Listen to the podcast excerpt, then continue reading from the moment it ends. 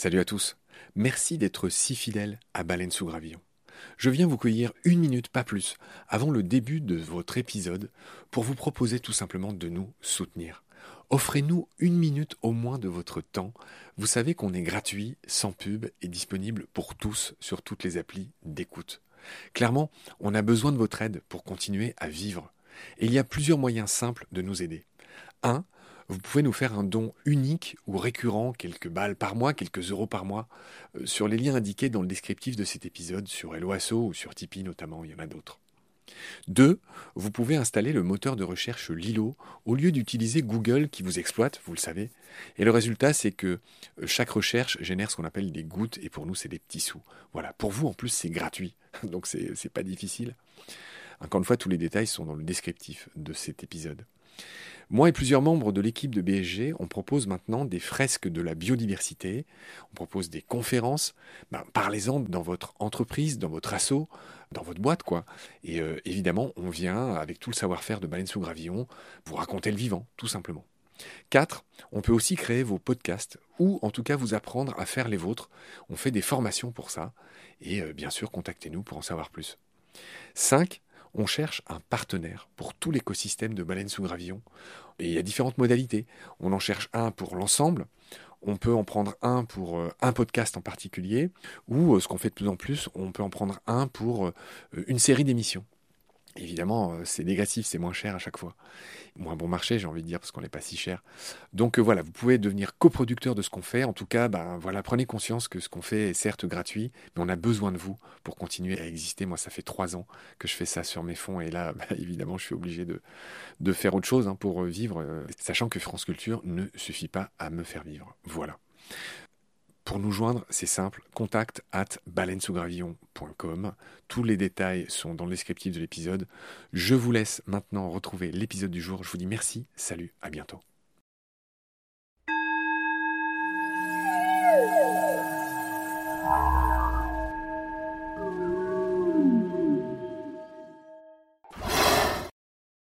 C'est un gros travail qui est aussi bien sur l'alimentaire que sur la sensibilisation, l'éducation. On aide aussi à construire des écoles pour permettre un avenir meilleur pour ces jeunes, etc. C'est hyper vaste et on a l'impression, nous, pour conclure, que on est un peu euh, un palliatif de ce que devrait être l'État dans des régions comme ça. Sauf que l'État est totalement absent, les instituteurs sont pas payés, voilà, il n'y a personne, il n'y a pas de médecin, il n'y a rien.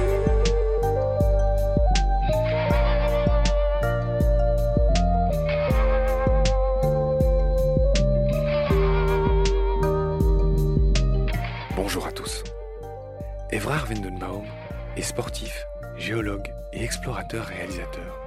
Il est même papa de ceux qu'un ami surnomme les derniers aventuriers des temps modernes. Dans les deux premiers épisodes, Evrard avait raconté entre autres son parcours et ses influences. Evrard a organisé en 2010 puis 2017 des expéditions pour étudier les espèces endémiques du Macaï à Madagascar. Beaucoup d'espèces seront découvertes. Mais ce n'est pas tout. Ce grand coup de projecteur a aussi le mérite de convaincre le gouvernement malgache de protéger ce trésor du vivant. La décision est prise en 2015, mais c'est malheureusement surtout une décision sur le papier, dans un pays très pauvre, qui a perdu presque la moitié de ses forêts en moins d'un siècle. Dans ce troisième épisode, Évrard revient sur les coutumes locales et notamment sur les Daalo, ces bandes armées qui volent les bœufs et les ébus et qui mettent certaines régions de Madagascar à feu et à sang. Ce qui n'est pas sans conséquence sur le Macaï et la vie sauvage.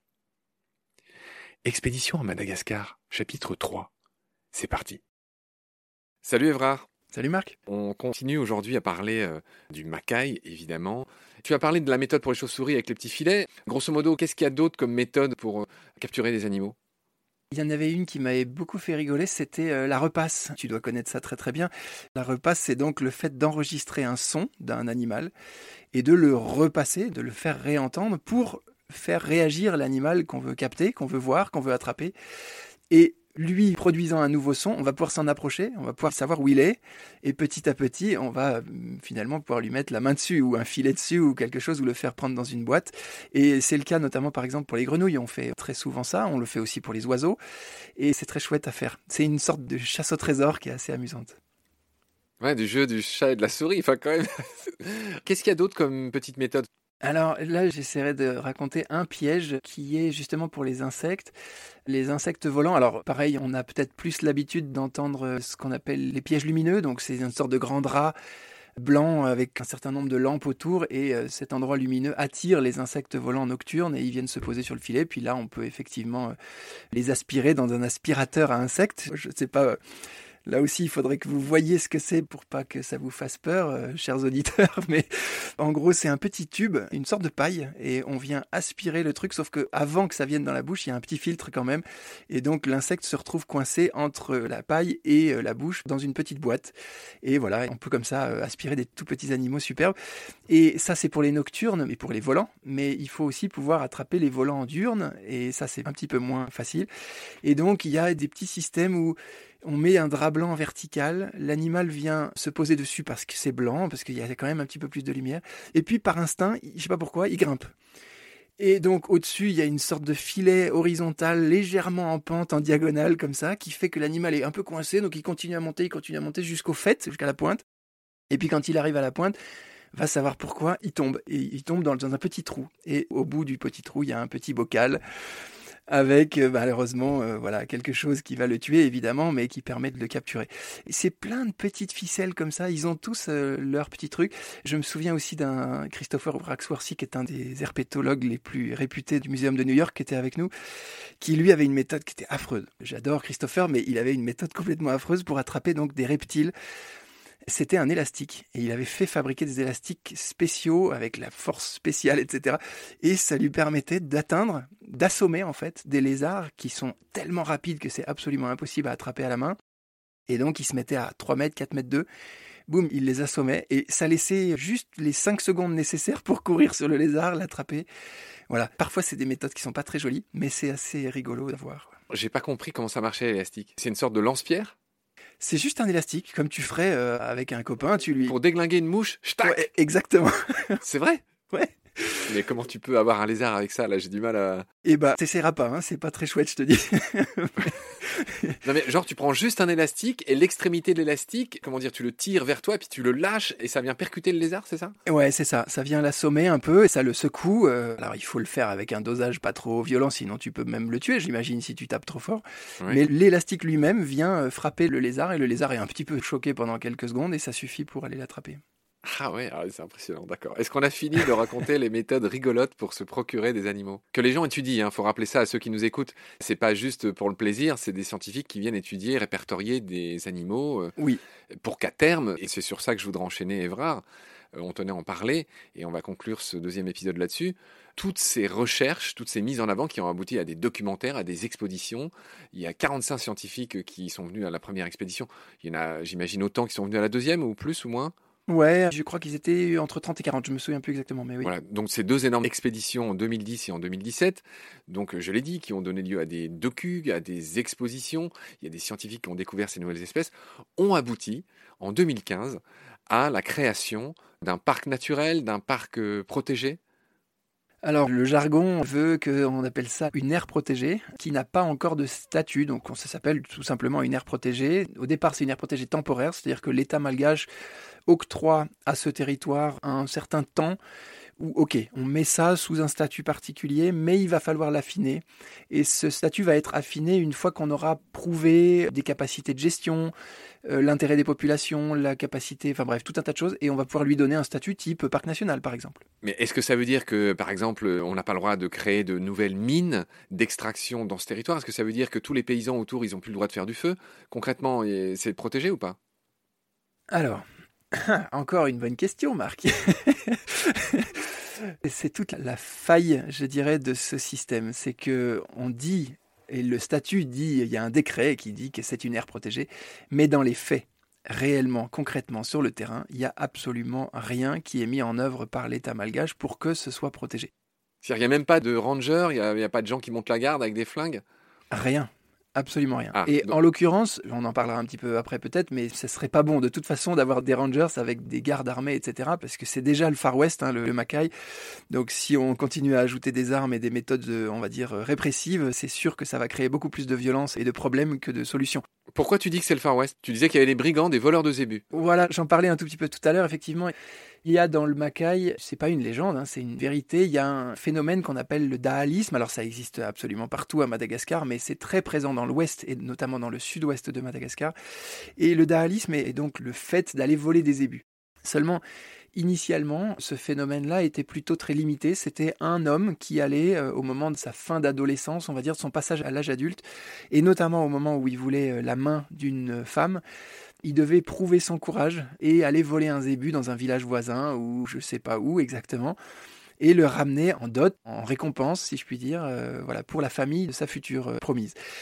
Tant que c'était un zébu volé par-ci, un zébu volé par-là, ça allait bien. Mais depuis euh, une bonne quinzaine d'années, ce phénomène est monté en puissance et ce n'est plus du tout un zébu, c'est des zébus, des troupeaux entiers, c'est des groupes maintenant qui sont armés. C'est pas un petit gars tout seul qui va de nuit euh, voler un zébu à l'autre bout de la région, mais c'est des gars qu'on croise nous maintenant hein, tous les ans euh, dans le Mackay. Euh, Ils se déplacent en groupe de 10, 12, 15 personnes. Ils sont tous armés de Kalachnikov, ils sont tous en lien avec l'armée justement qui leur fournit les armes, moyennant un petit bac chiche, un petit truc. Voilà, c'est un véritable phénomène de mafia qui s'est instauré un peu partout et qui crée une insécurité terrible. Et notamment pour les jeunes gens, ils ont tous entre 15 et 25 ans, grand max. Et je tiens à préciser une petite chose parce que c'est absolument ahurissant, ils prennent un risque colossal. C'est-à-dire que quand ils vont voler ces ébus, ils peuvent se faire tuer. S'ils se font prendre, ils se font tuer quasiment à tous les coups. Ceux qui viennent courir après leurs ébus, qui viennent de se faire voler leurs ébus par exemple, et qui courent après les troupeaux volés, ils peuvent se faire prendre dans des embuscades et se faire flinguer également. Pardon d'utiliser ce genre de terme, mais c'est vraiment le Far West de ce point de vue-là. Et tout ça pour 5 euros. C'est-à-dire que les jeunes, ils sont dans une telle euh, situation de précarité, il y a tellement aucune possibilité de vivre et de gagner sa vie euh, autrement, je dirais, qu'ils sont prêts à risquer leur vie pour 5 euros. Voilà. Mais ces 5 euros, c'est quoi? C'est le prix d'un zébu? Non, c'est leur petit salaire qu'ils vont gagner en tant qu'intermédiaires voleurs. Parce qu'en réalité, ils sont commandités par d'autres. C'est pour ça que j'appelais ça une mafia, mais il y a des commanditaires. Et en l'occurrence, ces commanditaires sont souvent bien placés. Ça peut être des députés, des chefs de village, voire même des ministres. hein. C'est déjà arrivé qu'il y ait des liens directement avec les gouvernements. Donc on ne sait pas trop qui tire les ficelles, mais toujours est-il que les petits des villages ne sont que des petites mains et leur petit salaire, c'est 5 euros. Et pourtant, ils peuvent risquer leur vie. Évrard, tu as dit tout à l'heure que l'État, en gros, il avait classé cette région du Mackay air protégé, qu'en gros, rien n'était fait et que pour l'instant, c'était une sorte de temps qui suspendait ton vol. Concrètement, voilà, que peut faire une ONG par rapport à ce bien faire et laisser dire Alors effectivement, c'est la grande question qu'on se pose depuis un pas mal d'années. En tous les cas, on s'est très vite convaincu que l'État ne pouvant rien faire, c'est pas par mauvaise volonté, mais c'est par manque de moyens, très clairement. Il fallait que nous, on s'y penche et qu'on essaye de faire quelque chose pour ces communautés et pour ces territoires. Je dis pour ces communautés, je commence tout de suite par là parce que il est clair et net de notre côté, en tous les cas, que pour protéger un endroit comme ça, il faut d'abord garantir un niveau de vie, un cadre de vie euh, raisonnable et pérenne, voilà, et acceptable pour les communautés environnantes. Tout à l'heure, on évoquait le fait que les dégradations euh, majeures, c'était les feux de brousse. Beaucoup de ces feux de brousse sont liés à un manque d'éducation, à des difficultés euh, économiques, sont liés à euh, voilà, une, culture euh, trop tournée exclusivement vers le zébu, etc. Mais il y a aussi d'autres menaces qui pèsent sur le Mackay, et notamment une qui est l'insécurité alimentaire. J'en fais une toute petite digression pour dire que on a affaire à des communautés qui sont dans une situation de précarité assez importante en termes d'alimentation. Ils sont à 100% dépendants du riz. Et ce riz, comment dire, il se fait euh, grandir dans des conditions de rizières noyées, tu sais, comme on voit dans les photos du Népal, de l'Inde, etc. Et ça, pour pouvoir faire pousser du riz dans ces conditions-là, il faut évidemment beaucoup d'eau. Or, on est dans une zone de Madagascar où il y a finalement pas beaucoup d'eau. Alors, le Mackay est en soi un château d'eau et garantit une certaine quantité d'eau, mais de là à permettre de noyer des rizières tout au long de l'année, c'est plus possible aujourd'hui. Et c'est plus possible notamment parce que c'est la zone de Madagascar qui subit le plus le changement climatique et qui donc subit le plus de sécheresse ces dernières années, et ça ne va faire que s'accentuer. Le fait qu'il y ait donc monoculture du riz, qu'il y ait plus d'eau dans les rivières ou de moins en moins, qu'il y ait aussi conjointement à cette sécheresse de plus en plus d'invasions de criquets, d'aléas climatiques divers et variés, de crues, de cyclones, de machins, tout ça fait que ils ont de moins en moins de nourriture et tout ça doit être corrélé au fait qu'il y a de plus en plus de monde, puisqu'il y a aussi une augmentation démographique. Donc tu comprends rapidement que l'équation, il y a un moment où elle marche plus et qu'ils n'ont plus rien à manger. Et qu'est-ce qu'ils font dans ces cas-là? On ne peut pas leur jeter la pierre, et je suis loin de le faire. Viande de brousse. Exactement. Ils vont dans les forêts et ils vont aller chasser les lémuriens, les tenrecs, les chauves-souris, justement, tout ce qui peut se manger, y compris les palmiers, manger les cœurs de palmiers, ils vont manger les tubercules aussi, les racines de certaines plantes, enfin bref, tout ce qui est comestible, ils vont aller le, le manger. Et malheureusement, cette méthode-là n'est pas faite de manière durable, c'est-à-dire que c'est vraiment un prélèvement extrêmement destructeur pour la nature. Et donc les petites forêts qui sont isolées comme ça dans des patchs au milieu d'une forteresse minérale, ben, ces petites forêts, euh, très rapidement, elles sont extrêmement fragiles, donc très rapidement, elles peuvent disparaître. Ce qui fait que nous, en tant qu'ONG, quand on veut essayer de protéger un endroit comme ça, on n'a pas d'autre solution que de se tourner vers les gens d'abord et de leur garantir une stabilité alimentaire, des revenus économiques plus importants, aussi une meilleure éducation, etc. Donc on travaille vraiment beaucoup sur le social. En quoi faisant, Évrard? Comment tu fais? Tu peux pas irriguer, tu peux pas perfuser de telles sociétés. J'imagine qu'il y a beaucoup de gens juste en leur donnant de l'argent. Non, non, non, c'est là je ne parle pas d'apport financier, je parle de création d'alternatives économiques. Quelles sont-elles?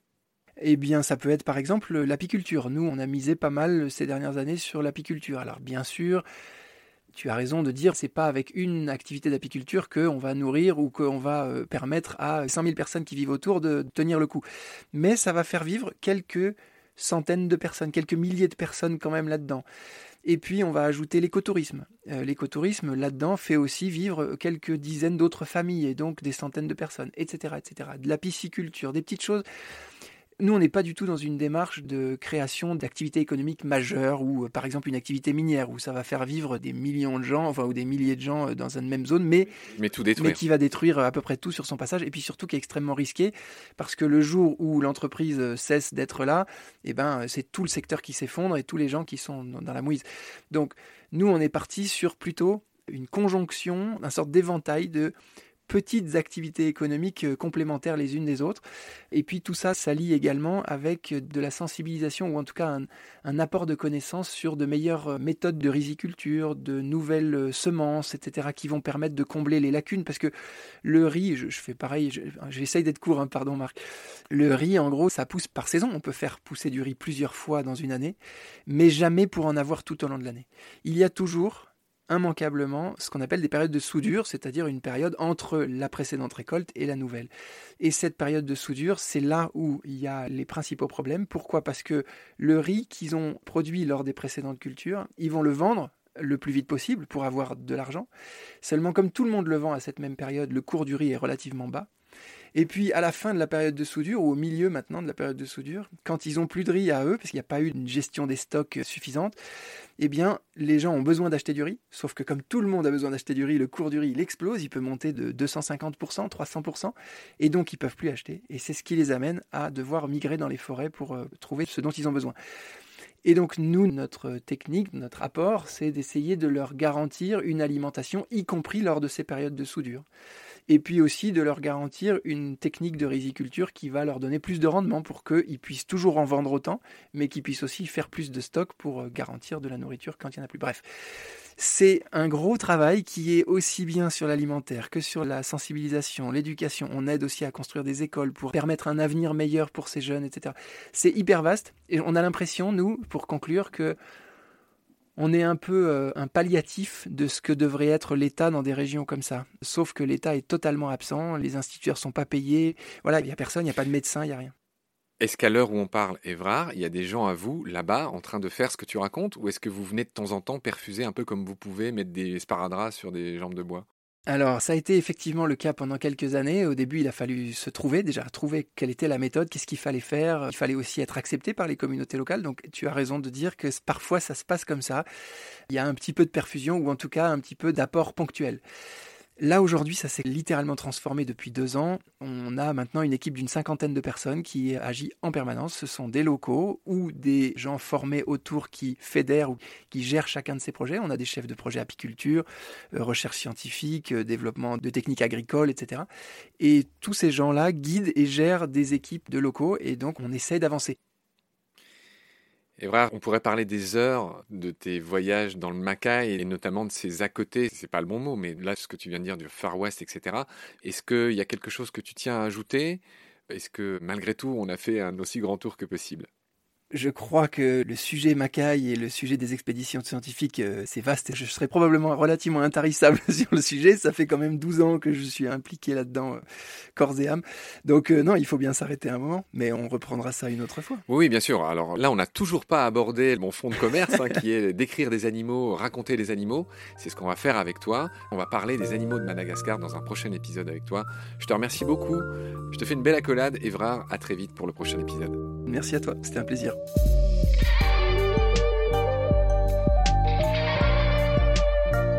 C'est la fin de cet épisode. Merci de l'avoir suivi. Pour continuer, nous avons besoin de votre soutien. Et vous pouvez nous aider simplement, en quelques clics et gratuitement. Il suffit par exemple d'utiliser le moteur de recherche solidaire Lilo. Ainsi, chacune de vos recherches sur Internet générera des gouttes qui seront reversées au projet de votre choix comme Baleine sous gravillon par exemple.